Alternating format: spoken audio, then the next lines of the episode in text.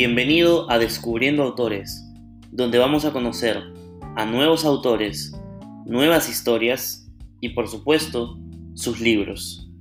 Acompáñanos.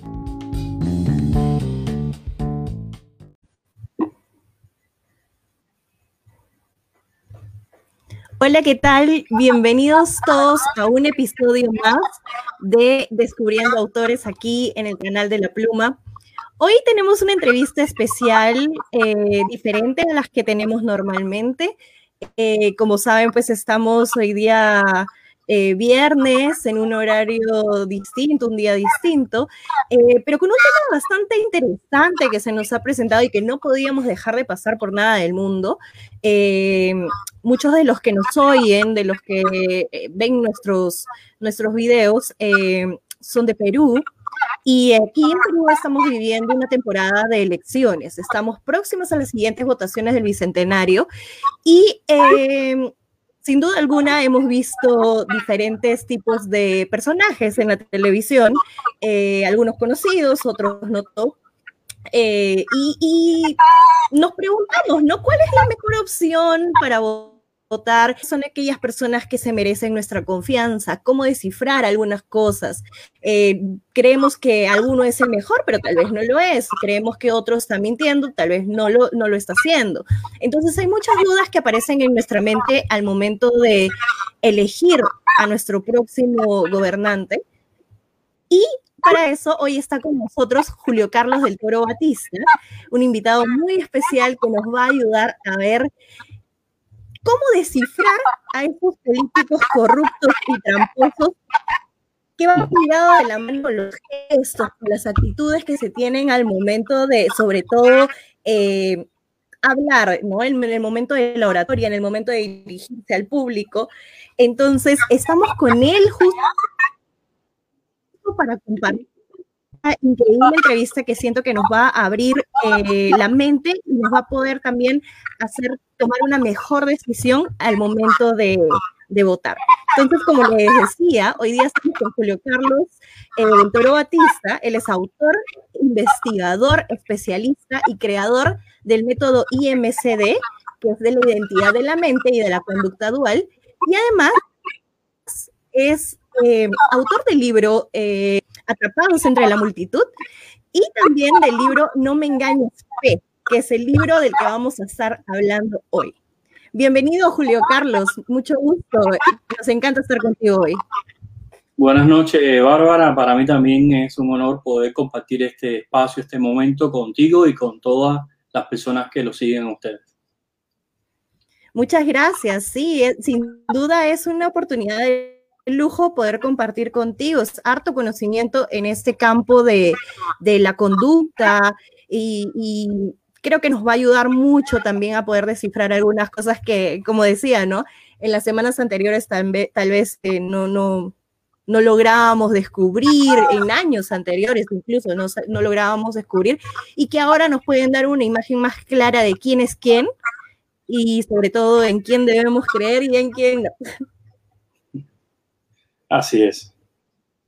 Así son momentos, son, momentos complejos, ¿no? Donde se promete mucho y poco realmente se hace. Pero en este tiempo es un momento, como tú decías, eh, especial, porque desde hace ya varios años que, se viene tratando de, de traer abajo la, el, el, por, así llamarlo de alguna manera, la, el, criterio, eh, el, honor, la honradez en, sentido general del peruano, ¿no?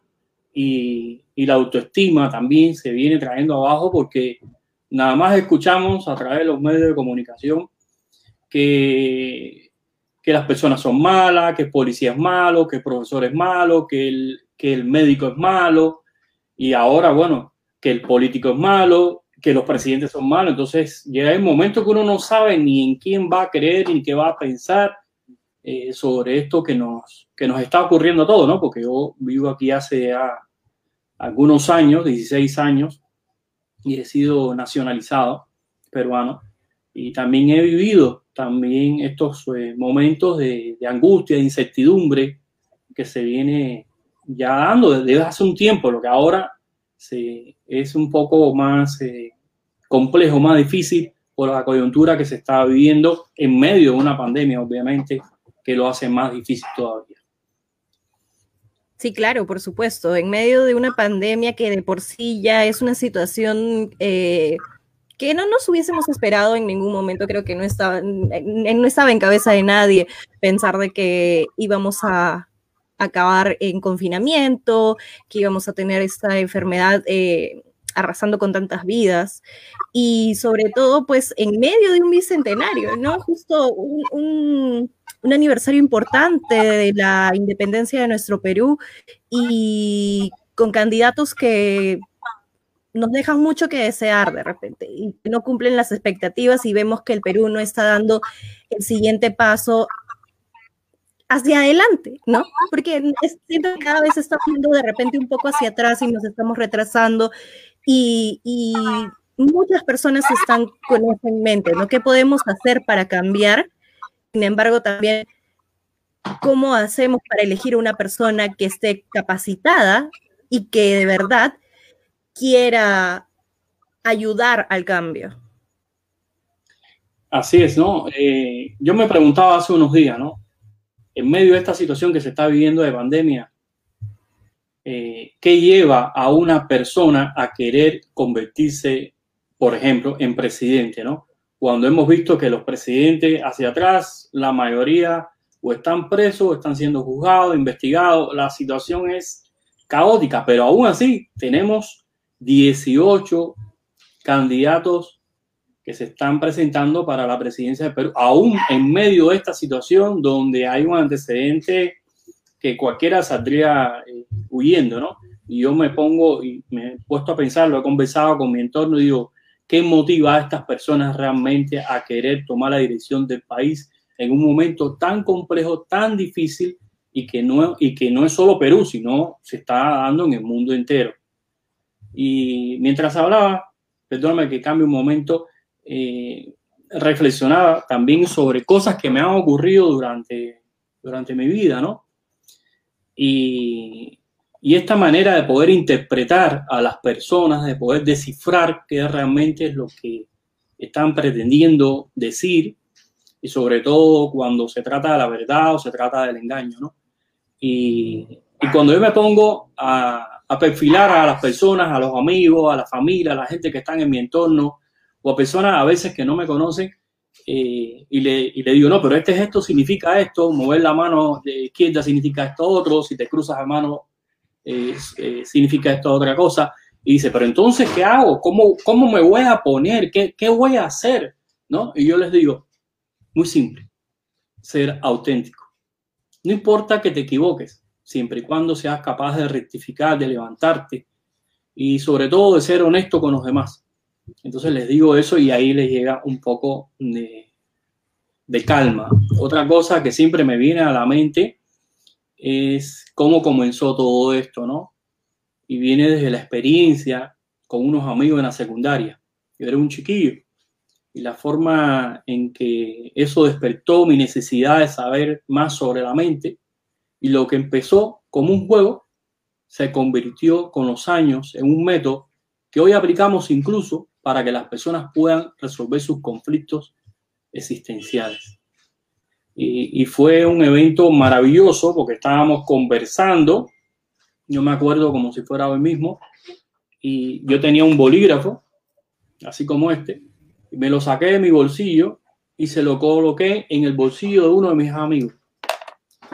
Y ellos siguieron conversando y entonces eh, yo cogí y le empecé a zafar todos los botones de la camisa a ese amigo y no se daba cuenta. Y todos estábamos conversando y era como si nadie me viera haciendo eso. Después cojo y le saco una, un cuaderno que tenía en un bolsillo, una agenda, a otro amigo de lo que estábamos conversando y se lo coloco al otro. Y ya para llevarlo a un nivel súper extremo, ya, porque era como un juego, pero para llevarlo a un nivel súper extremo, me quito un zapato y se lo pongo dentro del bolsillo del pantalón a otro de los amigos.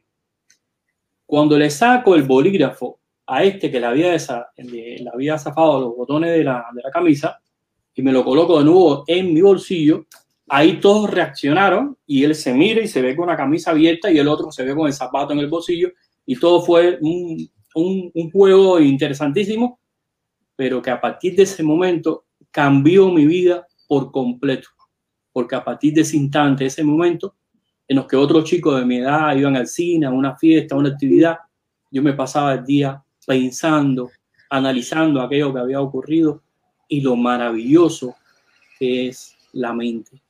Todo lo que encierra la mente y lo que podemos ser capaces de hacer con nuestra mente, ¿no? Y empecé a investigar y este viaje de investigación me ha tomado unos aproximadamente unos 30 años y he estado analizando lo mismo desde las artes marciales, bolseo, eh, lucha, animales, personas, personas con problemas mentales, etcétera. He analizado, he profundizado, he investigado todo, toda una serie de cosas para poder llegar a las conclusiones y a, bueno, a desarrollar este método IMCD, identidad de la mente y la conducta eh, dual. Y me di cuenta, por ejemplo, que los toreros ponen las banderillas, ¿no? Le hacen así, la colocan en el toro, pero me di cuenta también que los políticos hacen el mismo gesto Hacen así como si pusieran la, banderilla también al, pueblo, en este caso, a ese toro que representa el pueblo. Y empecé a buscar las coherencias, eh, empecé a analizar, a profundizar y me, pareció interesantísimo lo que, se, lo que se estaba dando ahí, ¿no? Que representa que, va cansando, va agotando a ese pueblo, ¿no? Con, su, con lo que está eh, expresando, ¿no? Eh, otro, eh, también sobre los toreros mismos, cuando coge la capa y tiene la, espada, ¿no? Y va a clavarle la, ¿no? también algunos de los políticos hacen ese gesto como si fuera la estocada, ¿no? Y entonces me pareció interesantísimo y seguí profundizando, investigando, y fue algo exquisito.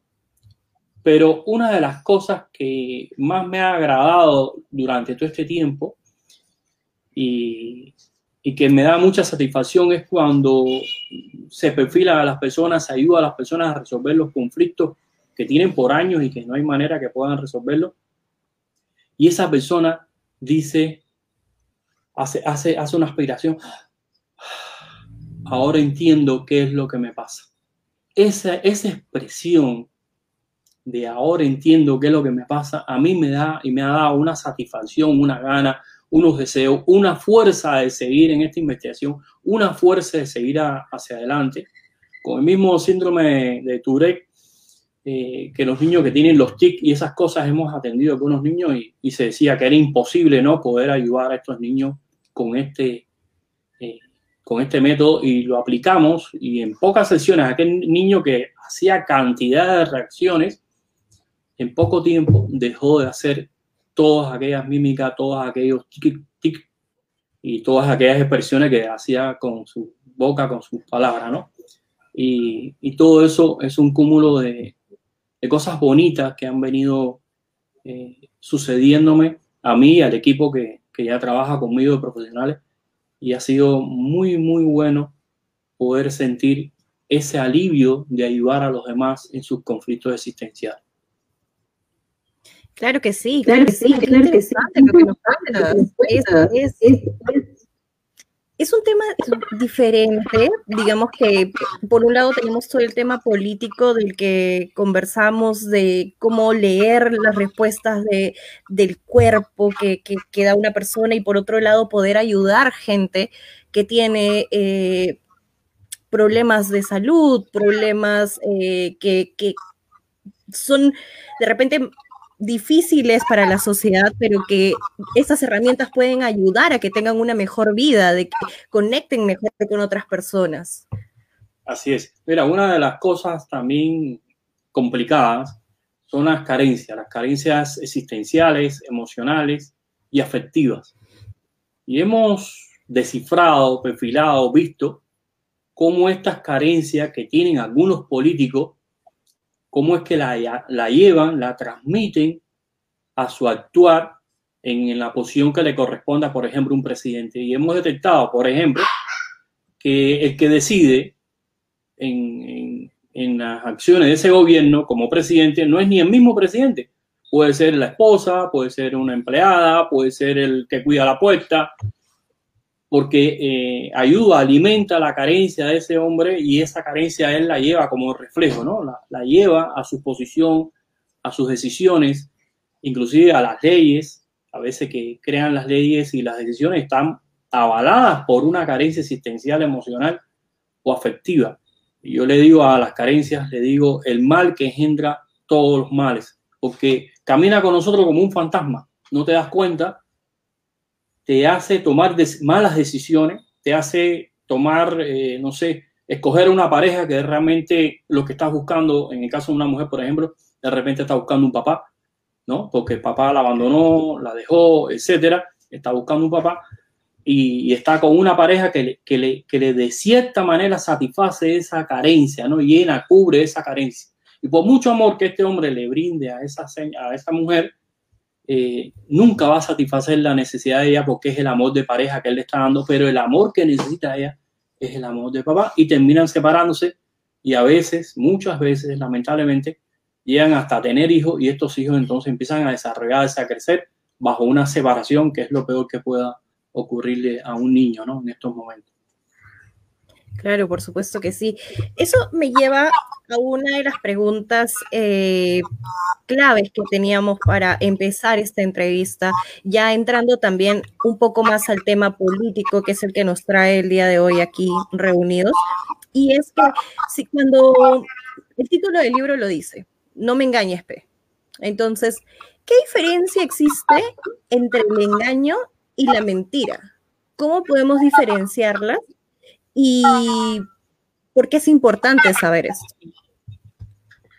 Bueno, el mundo se mueve a través de pensar si la persona te dice verdad o si la persona te dice mentira. Todo se basa en eso. Inclusive todos los métodos que hay de interrogatorio, investigaciones y demás se basan en que si la persona está mintiendo, ¿no? y, hay veces nos olvidamos del engañar. Y hay una diferencia marcada entre mentir y engañar.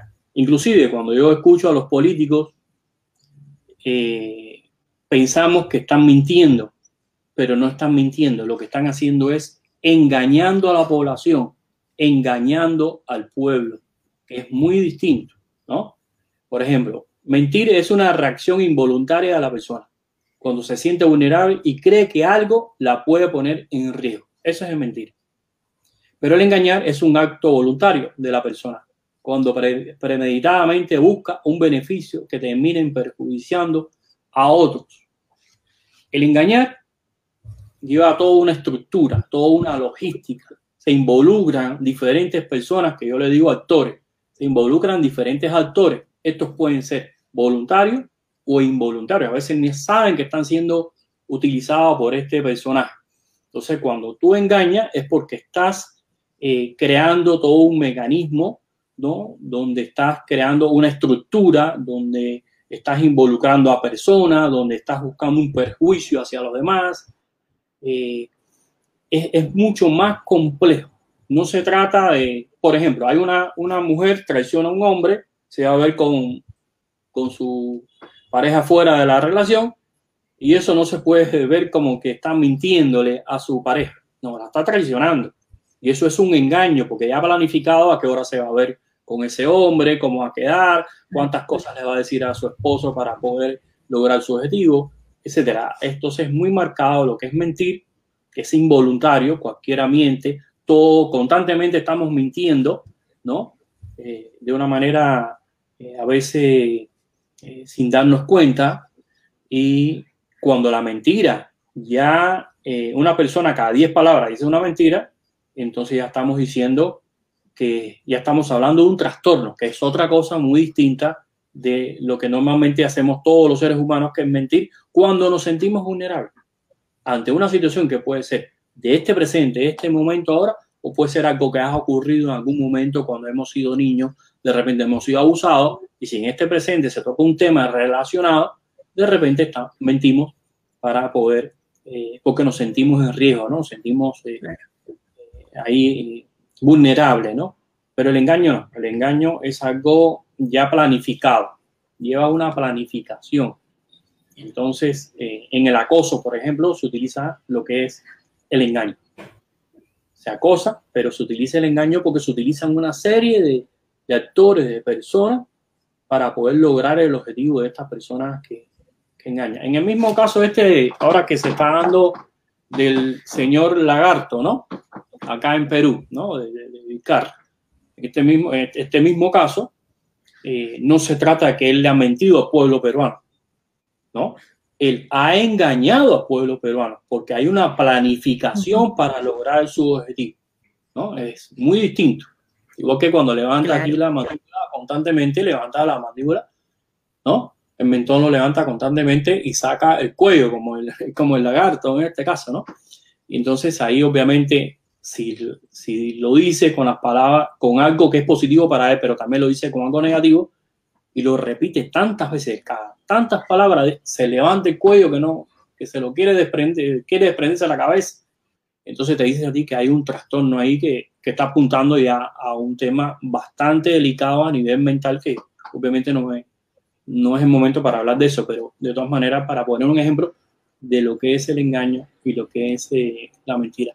Todos mentimos en diferentes momentos y eso no necesariamente representa un problema a menos que, estemos frente a un trastorno de la mentira, como decía hace un momento, donde de cada 10 palabras, 8 son mentiras.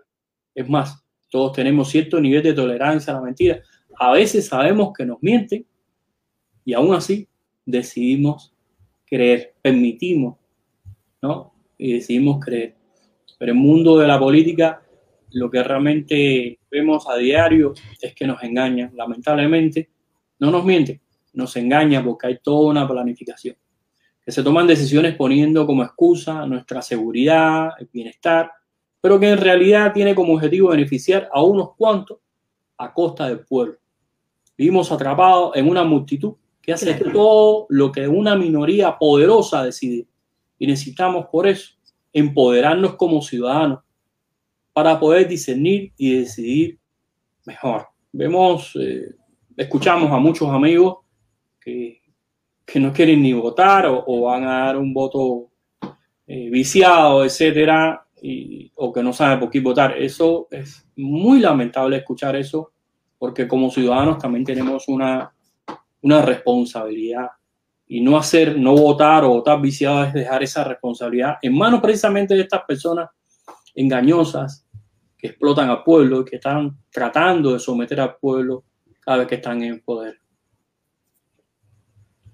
Claro que sí, por supuesto. Y ahora que estamos tocando el tema este de las gesticulaciones o de las em, de la comunicación no verbal que tenemos, eh, de repente nos puedes eh, dar algunos ejemplos de qué otras, qué otro tipo de comunicación no verbal existe al momento de cuando estos políticos, por ejemplo, se ponen en un debate presidencial. ¿no? ¿Qué es lo usual? ¿Qué es lo que se da? Eh, para que la persona, ¿no? El, televidente o el, pueda decir, ok, aquí hay algo que no está funcionando bien. Bueno, primero quisiera, con tu permiso, quisiera eh, referirme a lo que es la conducta dual, que es el, motivo de mi investigación, ¿no? Descubrí, no, no hablando de, de la dualidad, de que dentro del ser humano existe una parte buena y una mala, un, una parte oscura que está pensando en mal, en hacerle daño a los demás, porque a través de mi investigación de más de 30 años he descubierto de que eso no es así como algunos autores eh, plantean. Descubrí que sí existe una dualidad. Algunas personas sostienen que el ser humano es dual, en el sentido que tiene un lado bueno y un lado malo. Pero, como decía hace un momento, eso no es así. La conducta dual es aquella que integra el modo de ser de una persona. Yo lo llamo conducta identidad. Y cómo actúa para ser reconocida por los demás, que yo lo llamo conducta personalidad. Es decir, todos tenemos un lado consecuente y un lado complaciente que interactúa constantemente. Ambas conductas se expresan a través del lenguaje verbal y no verbal. Si no se trata solamente del lenguaje no verbal, sino también del lenguaje verbal, pero ambas se expresan, es decir, las dos conductas de identidad y personalidad se expresan a través del lenguaje verbal y no verbal. Y cuando aprendemos a identificar cada conducta, se abre un universo de posibilidades que se pueden aplicar a todos los aspectos de nuestra vida. En el caso de este libro, lo hemos aplicado a la política para las alternativas, porque las alternativas son infinitas. A través de mi investigación sobre la conducta del ser humano, logré identificar que el lado izquierdo del cuerpo representa a la identidad o nuestro lado consecuente. Lado derecho del cuerpo representa la conducta, personalidad o nuestro lado complaciente. Somos consecuentes cuando somos leales a nuestras convicciones. Somos complacientes cuando le damos más importancia a aquello que creemos que los demás puedan aprobar o desaprobar de nosotros. Es decir, si yo como político digo con mi mano izquierda, voy a poner agua, la probabilidad de que lo haga es muy alta. Pero sin embargo, si lo hago con mi mano derecha y digo, les voy a poner agua, eso jamás va a ocurrir. Si ahora vemos claro, en este caso es yo te voy a poner agua porque quiero que tú votes por mí, que te sientas como que de verdad voy a hacer eso por ti. Claro, es populismo, ahí está siendo complaciente, ¿no? Ahí está diciendo, les voy a poner agua, pero eso no le interesa a esa persona, porque no es algo que tiene integrado, que, que tiene la convicción. Si lo hace con izquierda, está hablando con convicción. Obviamente, esto hay que ponerlo en un contexto de lo que se esté hablando, y, y, también a veces hay que tomar otras reacciones que, que, de gestos que ese, que ese político está teniendo para tener una evaluación más, eh, más precisa. ¿no? claro. Para poner un ejemplo rápido, con izquierda es como si yo dijera la verdad, pero con la derecha es como si yo quisiera complacer a los que me están escuchando, ¿no? Pero no es lo que yo voy a hacer. Con izquierda lo voy a hacer con la derecha, no lo voy a hacer. Es algo que hay que tener, en consideración. Digamos que como que, ok, con la izquierda es algo que me sale del corazón, que sinceramente yo quiero hacer. Y, y con la derecha es como, de repente, no estaba en mi plan de acción, pero ya que me lo estás preguntando, sí, sí, sí, sí, lo voy a hacer. Claro, pero, pero no lo haces nunca, no lo vas a hacer. Pero no lo haces. No llegues a hacerlo porque está haciendo complaciente con aquel que te está escuchando. O sea, eh, es decir, eh, la, la, identidad se relaciona mucho a lo que uno cree de sí mismo, no es la opinión de uno, pero la mano derecha que representa a la personalidad está muy relacionada a lo que creemos que creen de nosotros. Entonces, por eso le decimos que una es consecuente, la izquierda, y la otra es complaciente, la, derecha. Sin embargo, debo aclarar que esta dualidad de la conducta, mientras tenga un equilibrio, nos hace auténtico Ojo, nadie es 100% consecuente todo el tiempo, eso es imposible. Y nadie es 100% complaciente las 24 horas. Pero si llevamos esto al escenario político y vemos que un político en su discurso es predominante, complaciente, entonces, entonces sabemos que no hay suficiente convicción, firmeza, honestidad o compromiso con aquello que propone o que supuestamente defiende. Es lo que conocemos como populismo. O peor, podríamos tener al frente a un lobo disfrazado de oveja. Recordemos que los políticos no solo buscan complacer a los electores, sino también a quienes están detrás, asesores, benefactores, aliados estratégicos, entre otros. Por supuesto, qué interesante este tema, porque es, algo que, no lo sabemos así nomás, que de repente es una información que no, no la tenemos muy a la mano y al momento que escuchamos un candidato lo que nos importa es lo que sale de la boca, más no estamos evaluando ciertas conductas. Evidentemente hay mucha gente que no lo hace y nosotros al leerlo o al escucharlo eh, probablemente nos tome hay una curva de aprendizaje para poder comenzar a leer estos gestos. Entonces, sí, sí me parece súper interesante. Ahora, una pregunta, Julio Carlos. ¿Es posible también que alguno de estos políticos estén entrenados en la conducta para saber qué gestos tener al momento de dar un, speech? Sí, claro, los entrenan y se está viendo en los mismos debates y, cuando han, puesto, han hecho su propuesta, que estamos analizando esos videos, por supuesto, eh, uno se da cuenta que están entrenados, ¿no? Eh, el mismo presidente actual, Sagasti, cuando uno lo escuchaba antes de ser presidente, era más auténtico. Ahora que es presidente, parece un robot cuando está hablando, porque está leyendo, porque le, le marcan pautas de cuándo tiene que mover la mano izquierda, cuándo tiene que mover la derecha. Pero hay una gran realidad, Bárbara, que por mucho que quieras ocultar algo, por mucho que quieras disfrazar, sale, se devela, se revela, eh, sale a la, se evidencia, ¿no? Por mucho que tú quieras reprimir esa reacción, inclusive cuando leen los discursos, a veces el discurso se lo prepara otra persona y el mismo presidente o el político no está de acuerdo con estas cosas, aunque tiene que leerla. Pero ahí tú vas a ver que hay una, hay una reacción incongruente. Por ejemplo, les voy a dar el bono, ¿no? Vamos a suponer que lo haga inclusive con la, con izquierda. Les voy a dar el bono, pero sin embargo, en su expresión hace un gesto de asco. ¿No? O tú ves que levantan el pulgar y hacen así. Un gesto de asco. Es incongruente. No, se relaciona una cosa con la otra.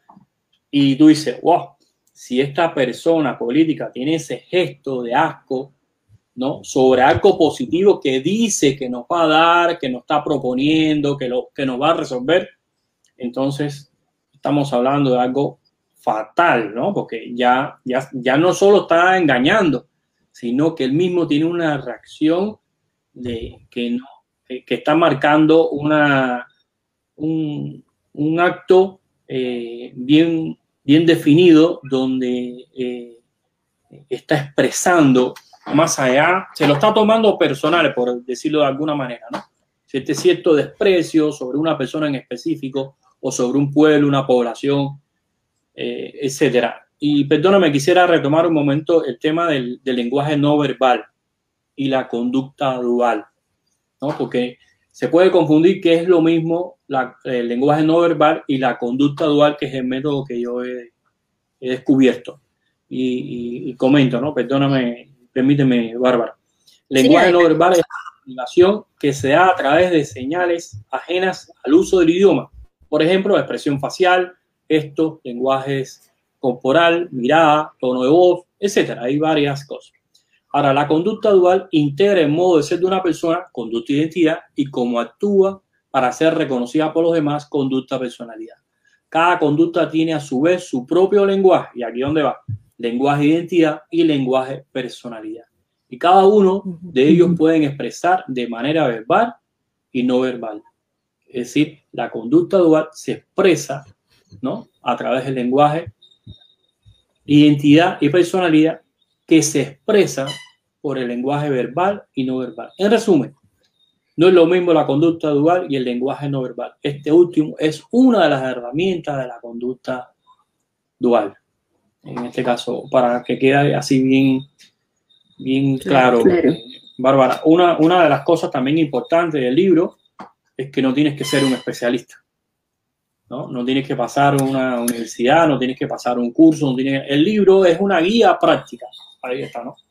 El libro es una guía práctica que fácilmente tú lo abres y te vas a encontrar una serie de imágenes con descripciones que te van a decir qué es lo que realmente ese político te está transmitiendo en el contexto que está hablando de lo que se está hablando, ¿no? Y no solo ahora porque tenemos que saber elegir y elegir bien, ¿no?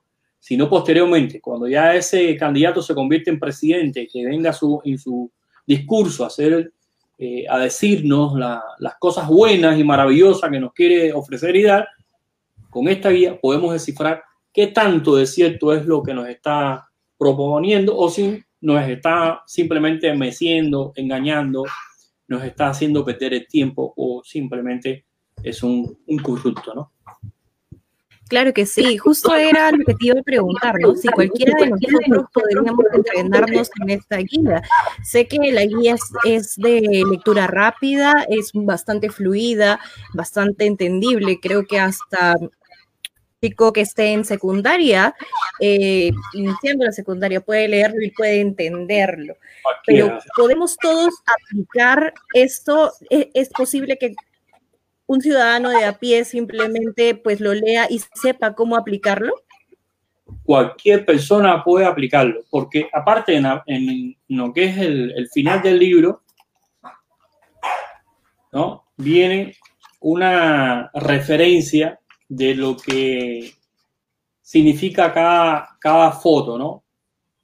Entonces, si tú quieres, puedes ir a la parte final del libro y ahí te va a llevar a la página que tú quieras.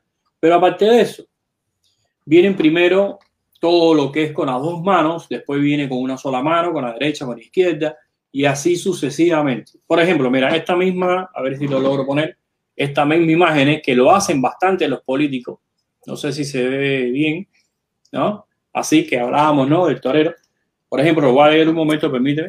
Dice, eh, cuando señala hacia el frente con los dedos índices de ambas manos, este gesto indica que el pueblo es quien tiene que resolver o solucionar el problema. Los voy a ayudar, ¿no? Yo les prometo que voy a hacer, ¿no? Así. Yo les prometo que voy a hacer. Mentira, le está diciendo, ustedes son Trabajo los Trabajo para todos.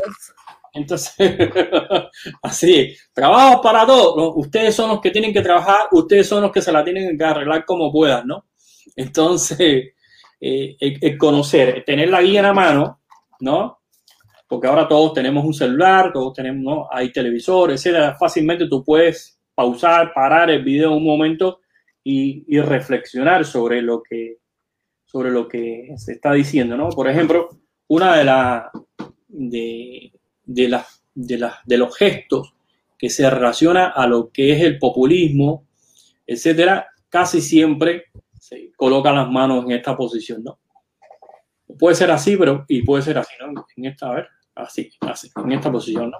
Entonces tú lo ves cuando hablan así, es populismo. No creas ni una sola palabra lo que está diciendo, porque es para enredarte, es para que tú votes por él, es para sacarte la plata del bolsillo como un mago sin que te des cuenta cuando pones las manos así, ¿no? Que no es lo mismo que inviertas las manos y hables de esta manera, que ahí sí es muy positivo, ¿no? Ahí sí es muy positivo las propuestas, ¿no? Entonces, eh, hay algunos que tú ves ahí que hablan y hacen así, pero con la derecha, ¿no? Entonces, eso es fatal, no va a hacer absolutamente nada, no tiene nada que ver con nada.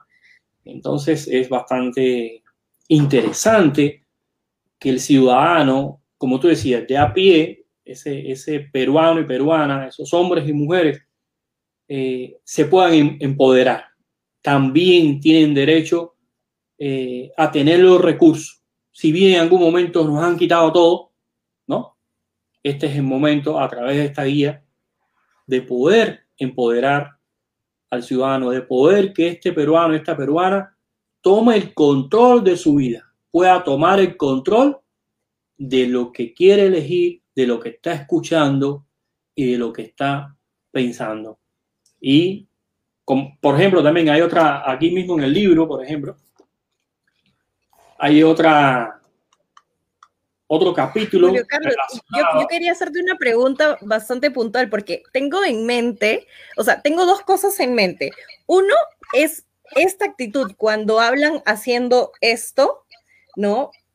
Siempre he visto mucho este gesto y el segundo va más hacia las cejas, el movimiento de las cejas al momento de estar conversando. ¿Qué, nos puedes comentar acerca de ello? Bueno, mira, vamos a, al primero, vamos a buscarlo aquí mismo en el libro. Qué manera mejor, ¿no? Después buscarlo aquí en el libro. Esta es la pose que tú dices. A ver, ¿cómo lo coloco? Aquí está. Ajá. Algo así es, ¿no? ¿Cierto? Sí. ¿Ves? O este otro, ¿no? Este otro acá. Claro, están, están en esta posición o como si estuviera besando ah, incluso. Pero fíjate que las dos son, estas dos son distintas, pero esta es creo que de la que tú hablas, ¿no? Esta es la que tú hablas, fíjate, aquí dice, permíteme leer un momento. Cuando une las palmas de las manos con los dedos apuntando hacia arriba a la altura del mentón o del pecho, este gesto representa el pedido para llegar a un acuerdo. Es para llegar a un acuerdo. Ahora mira esto. Que este lo hace eh, Toledo en una de sus intervenciones. Toledo ha sido bastante, esto lo voy a poner momentáneamente porque no puedo mostrarlo en, en televisión. Aquí está. Esto es un gesto que hacía él. Fíjate, ese que hacía bastante Toledo. Mira. Dice, este gesto representa el pedido para llegar a un acuerdo, pero con temor de no ser con, eh, de no conseguirlo. Es decir, es un pedido que se hace, no está así, siempre aparece mucho así. Quiere que eso se resuelva, ¿no? Quiere, quiere que, pero tiene temor, porque se está tapando la boca acá con unas manos, tiene temor de que eso no se vaya, eh, no, se, no se logre, ¿no? Entonces, claro, esto se podría dar en el caso, por ejemplo, de muchos eh, políticos o muchos gobernadores, en este caso, que tienen una bancada grande en contra y quieren llegar a un consenso, pero saben que van a haber problemas y, y, de repente eso no, no pase a segunda instancia. Así es. Así eso pasa. ¿Cuál era el otro gesto que me decías? Eh, con las cejas. No, no sé si, si, hay algo que tenga que ver, porque si nosotros nos dimos cuenta, eh, no sé quiénes pudieron ver la entrevista de, del presidente Biden hace unas semanas, eh, él es con un teleprompter, ¿no? Y estaba leyendo eh, su discurso. Y había momentos en los que sus cejas saltaban mucho, que yo sentía que él mismo estaba sorprendiendo de lo que estaba leyendo. Bueno, puede, ser, puede ser, pero generalmente la ceja, cuando se levanta, es una afirmación de lo que uno está diciendo. ¿no? Pero habría que ver en qué contexto, habría que ver otras reacciones que se estén dando en, en ese momento para poder calificar exactamente qué es lo que sucedió. Pero generalmente cuando uno, yo estoy hablando y estoy levantando la ceja constantemente, porque esto es un sí. Es decir, tú le preguntas, ¿tú me quieres? Y si la persona es así, significa que sí. Esto es, ¿eh? es un sí. Ahora, es muy distinto si levanta una de las cejas, ¿no? O, por ejemplo, eh, pensamos tenemos dos oídos, pero pensamos que los dos tienen la misma función, pero no es así. Cada uno tiene una función distinta. Con uno, uno oye, por así llamarlo, y con el otro, con el izquierdo, analiza lo que escucha, lo que oye. Si tú vas, ves un jurado, ¿no? Donde se esté haciendo eh, un programa de, eh, para sacar talento, ¿no? Para elegir quién es el talento, el, cantante X, tú vas a ver en el jurado como los que están ahí hacen así y mueven la cabeza y la giran un poco y ponen uno de los dos oídos. Inclusive puedes detectar si eso que está ocurriendo ahí es una cosa elaborada, falsa totalmente, o si es algo espontáneo. ¿no? Y, inclusive a veces ellos se emocionan, se suben encima de su, de su sillón, ¿no? Hacen mm, cantidad de gestos, pero a veces esos gestos todos son falsos, son programados, no son sinceros, no se muestran con sinceridad, pero cuando tú ves que ese jurado hace así y gira la cabeza mostrando el oído izquierdo, entonces le está prestando atención a lo que está escuchando, está buscando dónde están si, si están bien en notas, si, no están, si está afinado, si no está afinado, etcétera. Es decir, si la naturaleza, Dios, etcétera, nos dio, dio dos oídos, es por una razón. Si nos dio dos ojos, también es por una razón. Pensamos que los dos ojos ven iguales, pero tampoco es así. Uno observa y el otro analiza. Y esto nos dice cómo, cada, cómo es que los seres humanos vemos nuestra vida, vemos diferentes situaciones. entonces, generalmente uno analiza y observa o a veces observa y analiza. Esto es como, por ejemplo, un jardín. Y si tú observas y analizas, tú lo que vas a ver, vas a escoger dentro de ese jardín una rosa, esta, esa primera que viste. ¿no? Y después te vas a dar cuenta que existe un jardín pero cuando tú analizas y observas, lo primero que tú ves es el jardín y la gama de posibilidades, la cantidad de rosas que hay, y recién ahí observa y escoges la mejor de todas. Y eso en nuestro día a día marca una enorme diferencia a la hora de ver nuestra vida, a la hora de analizar las cosas que nos, que nos van eh, ocurriendo. Claro que sí, qué interesante, que, que parece, es, es, todo un mundo totalmente distinto y, y, me llama muchísimo la atención poder eh, aprender más acerca de, de, esta comunicación, de esta conducta dual, del por qué eh, gesticulamos de repente de alguna forma, por qué utilizamos la mano y, y también eso de ahí creo que nos sirve muchísimo, no solamente para aprender a leer a las personas y saber si nos están mintiendo o no nos están, o si nos están engañando o no nos están engañando, sino que además eh, nos sirve porque creo que es una herramienta súper importante para muchos profesionales al momento que quieren vender una idea en la que ellos confían, creen y quieren lograr un cambio y eso puede comunicar mucho a la empresa y puede ser el factor clave al momento de que elijan o no elijan lo que tú estás proponiendo. Así es. Mira, hemos analizado, en algún momento hemos perfilado a un orador delante de un público X y hemos visto el impacto que ciertas palabras de ese orador tiene en ese grupo de personas que lo está escuchando. Y hemos visto también que hay palabras que las personas ni les interesa. Pero hay veces el orador no sabe y hace hincapié en aquellas palabras que no le interesan a ese público. Y entonces nosotros hemos hecho eso en tiempo real, con varias cámaras, etcétera, en tiempo real, y le hemos dado después las indicaciones al, orador para que se dé cuenta de, los fallos que ha tenido y que no ha podido lograr el objetivo, a pesar que ha hecho una enorme inversión. ¿no? Eh, mira, es interesantísimo. Eh, tener esta guía, hacer uso de esta guía eh, en, en, nuestra práctica uno va logrando poco a poco la experiencia, obviamente. Y es de gran utilidad eh, ver videos, hacer pausa, retrocesos, analizar al detalle para poder sacar las mejores conclusiones. Y no olvidarnos de algo muy importante, que es el contexto en el que se desarrollan los gestos. No podemos sacar falsas eh, conclusiones o conclusiones anticipadas. Si vamos a analizar un discurso, por ejemplo, es importantísimo observar cuál es la postura del político al iniciar el discurso. Ahora mismo en, la, en las mismas eh, estas debates presidenciales que cuando la Cámara hace un, una toma panorámica, ¿no? Ya pasando por todos los podios, ahí ya desde ese momento te dice cómo va a ser el discurso de esa persona, sin hablar una palabra, nada más por la posición de las manos sobre el podio, debajo del podio, detrás del podio, ya te va a decir cómo va a desarrollarse el discurso eh, de, ese, eh, de ese candidato. Eh, lo hemos estado analizando y ha sido súper exquisito el tema, ¿no? Porque, por ejemplo, cuando tú estás con tus manos encima del podio, eso significa seguridad.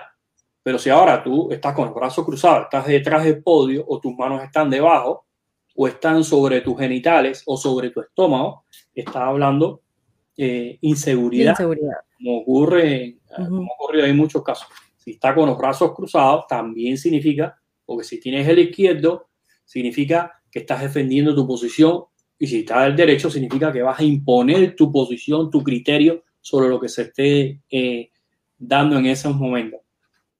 Y nada más, eso. Mira, en una oficina entra una persona y desde que entra ya se sabe cómo se va a desarrollar toda la conversación con esa persona y es eh, sumamente exquisito.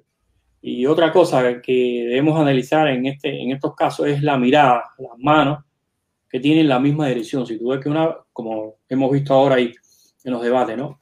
Si la mano está en la misma dirección de la mirada sobre lo que está hablando la persona, bacán. Si es la izquierda, Pero si la mano eh, está en una dirección y el candidato está mirando para el otro lado cuando habla, ¿no?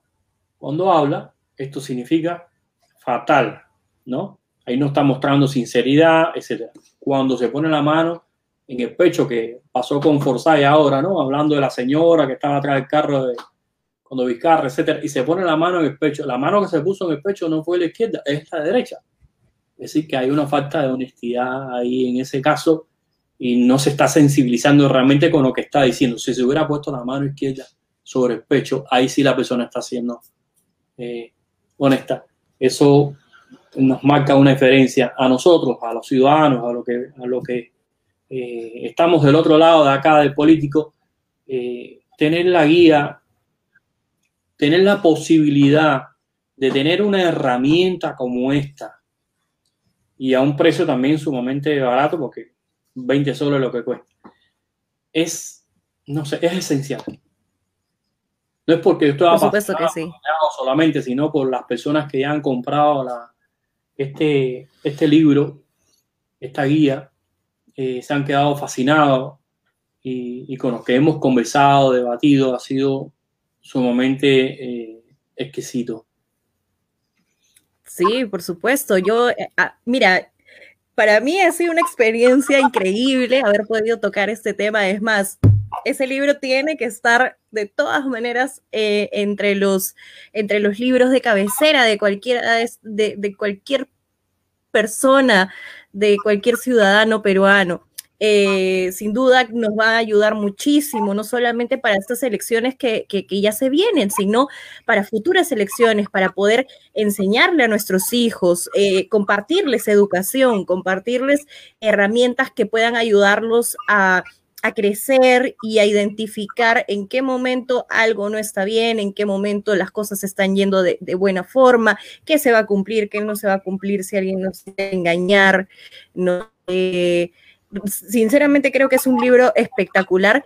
Sé que el libro ahora se está vendiendo en todos los kioscos a nivel nacional y también está a la venta en la, librería El Virrey, que por cierto hace deliveries a Lima y a provincias. Eh, y que cualquiera de las personas que nos están viendo, sus familiares y los que nos vean posteriormente pueden comprarlo eh, en cualquiera de estos dos lugares. Estamos hablando de kioscos eh, cualquier kiosco donde vayan, compren su periódico, lo van a encontrar ahí. Y también, si no, si desean obtenerlo de una manera de, de repente de delivery más segura para quienes no salen de casa, pueden entrar a la página web de la librería El Virrey o a su página de Facebook y adquirir el libro No me engañes, P de Julio Carlos del Toro Batista para aprender un poco más de esto y de repente esa semana podemos llegar a leer el libro y revisar un poco los debates que hubieron la semana pasada para darnos ya ese último pincelazo de por quién estamos votando. No, permíteme un momento, quiero compartir con todos los, que nos están escuchando, la gente que te sigue, que amorosamente te sigue, quiero compartir que tenemos un canal de YouTube denominado BME, Verdad, Mentira y Engaño, desde el cual lanzaremos a partir de la próxima semana el programa BME para analizar los gestos de los políticos en el debate presidencial este que se ha recién concluido, aplicando el conocimiento de la conducta dual. Ahí los espero para que también ah, en tiempo real estén con sus libros, con sus guías en la mano y poder compartir un momento de reflexión en el, análisis de estos eh, eh, políticos. Espero haber contribuido con un granito de arena para empoderarnos como ciudadanos y que podamos pronto tener gobernantes que sí merezcan una oportunidad, como digo en el libro. Debemos tener presente que una de las cosas más hermosas que puede lograr un ser humano, Bárbara, es ser auténtico y mostrarse tal como es, con todas sus virtudes y sus defectos. Eso no es malo. Aún más, en el caso de los políticos, porque así como podrán, es como podrán demostrar su fortaleza y el pueblo sabrá apreciar y valorar su transparencia, su honestidad. No importa equivocarnos, no importa equivocarnos. Lo que, lo que sí no deberíamos hacer nunca es engañar a las personas que decimos amar o a las personas que decimos respetar. Muchas gracias, Bárbara, por esta oportunidad que me estás dando. Y espero... No, gracias, a ti, Julio Carlos, de verdad, ha sido una entrevista muy buena. Tenemos una cantidad increíble de comentarios. Eh, de muchas personas que ya han leído el libro y que lo recomiendan. Dicen, ya estoy practicando con el libro. Muy buena entrevista, súper interesante, es muy cierto lo que dice. Veo muchísimos comentarios eh, muy positivos alrededor del libro y de tu persona, lo cual me parece excelente que ya el libro pueda estar en, manos de muchos ciudadanos para ponerlo en práctica, para comenzar a aplicar estos eh, conocimientos y también analizar qué es lo que está ocurriendo a nuestro alrededor. Yo no quiero irme de la entrevista sin antes hacerte una pregunta. sin, entrar en debates y sin entrar en, en favoritismos ni nada, ¿no? Esto es para el pueblo. Según tú, ¿cuáles son vamos a poner un candidato que tú consideres que es el que más engaña y un candidato que es el que menos engaña, por decirlo de alguna manera, o el que más gestos tiene que dejan mucho que desear, digámoslo de esa manera. Mm, bueno, es, eh, es complicado porque hay bastante engaño, hay bastante falsedad, la mayoría eh, es un, es un caos, ciertamente, ¿no? La mayoría es un caos. Pero voy a hablar nada más del que más he visto engañar, ¿no? Que en este caso es el candidato presidencial eh, Lescano, ¿no? Es uno de los que más engaña en, lo que, en lo que hemos visto, en lo que hemos ido analizando, ¿no? Pero me reservo todavía para que poder compartir con todos en, este canal de YouTube, me reservo todavía el que menos engaña. Vamos a dejarlo ahí con, con ese sabor, ¿no? Está espectacular. Entonces, ¿qué día nos vamos a poder estar conectando a este conversatorio de BME? Bueno, estamos calculando sobre el jueves aproximadamente, ¿no? Porque estamos haciendo algunos ajustes, porque hemos tenido alguna deficiencia técnica ahí, pero vamos a ver cómo la, la resolvemos. Así que yo espero que el programa pueda salir, ¿no?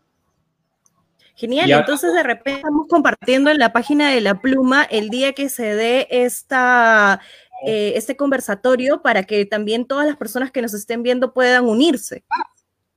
Algo que quisiera agregar, si me permites, es la, la foto de la portada.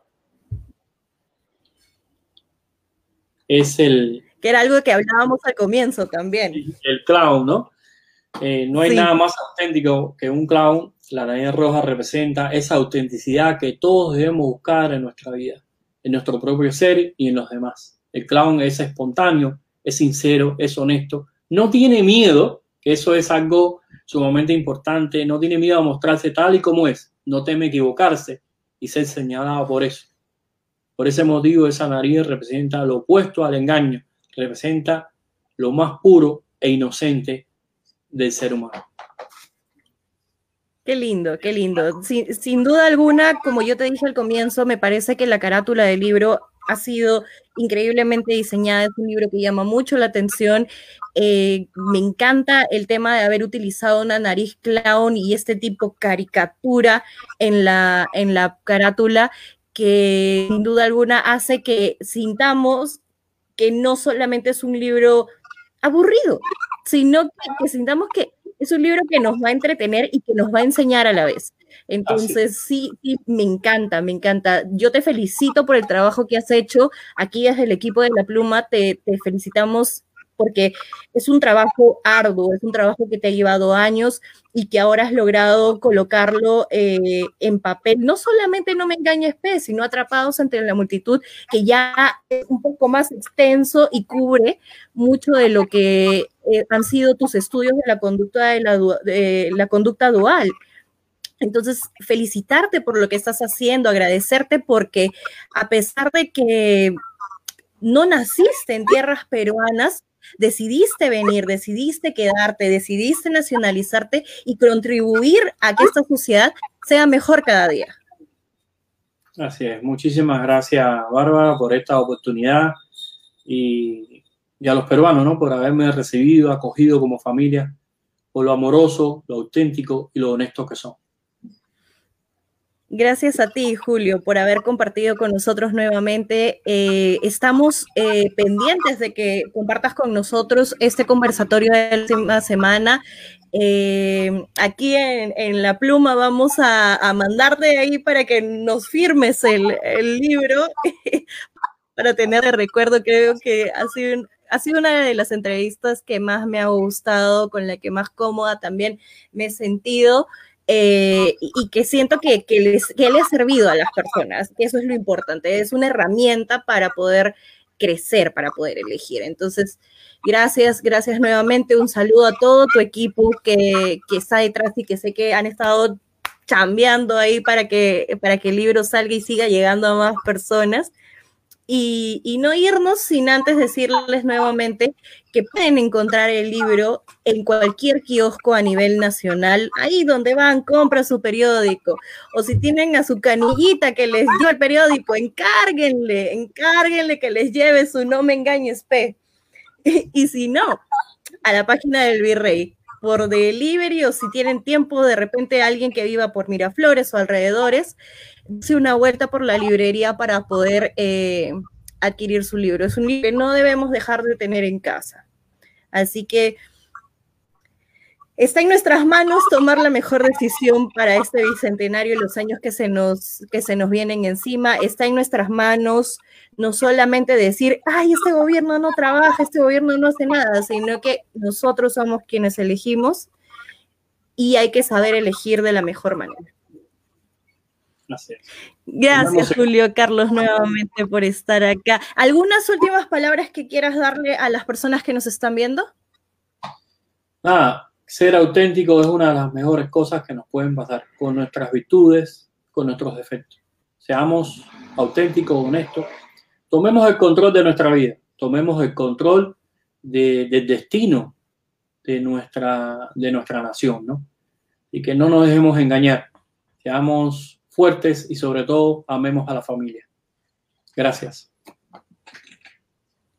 Gracias a todos. Ahí nos quedamos con una frase a reflexionar. Tomemos control de la nación. Nosotros somos quien decidimos, quienes decidimos y nosotros mismos somos el cambio.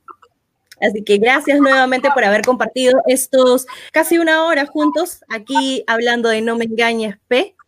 Y nuevamente, un abrazo a todos. Nos vemos en la siguiente entrevista y gracias Julio Carlos y un abrazo enorme para todo el equipo. Chao, gracias. Chao, nos vemos.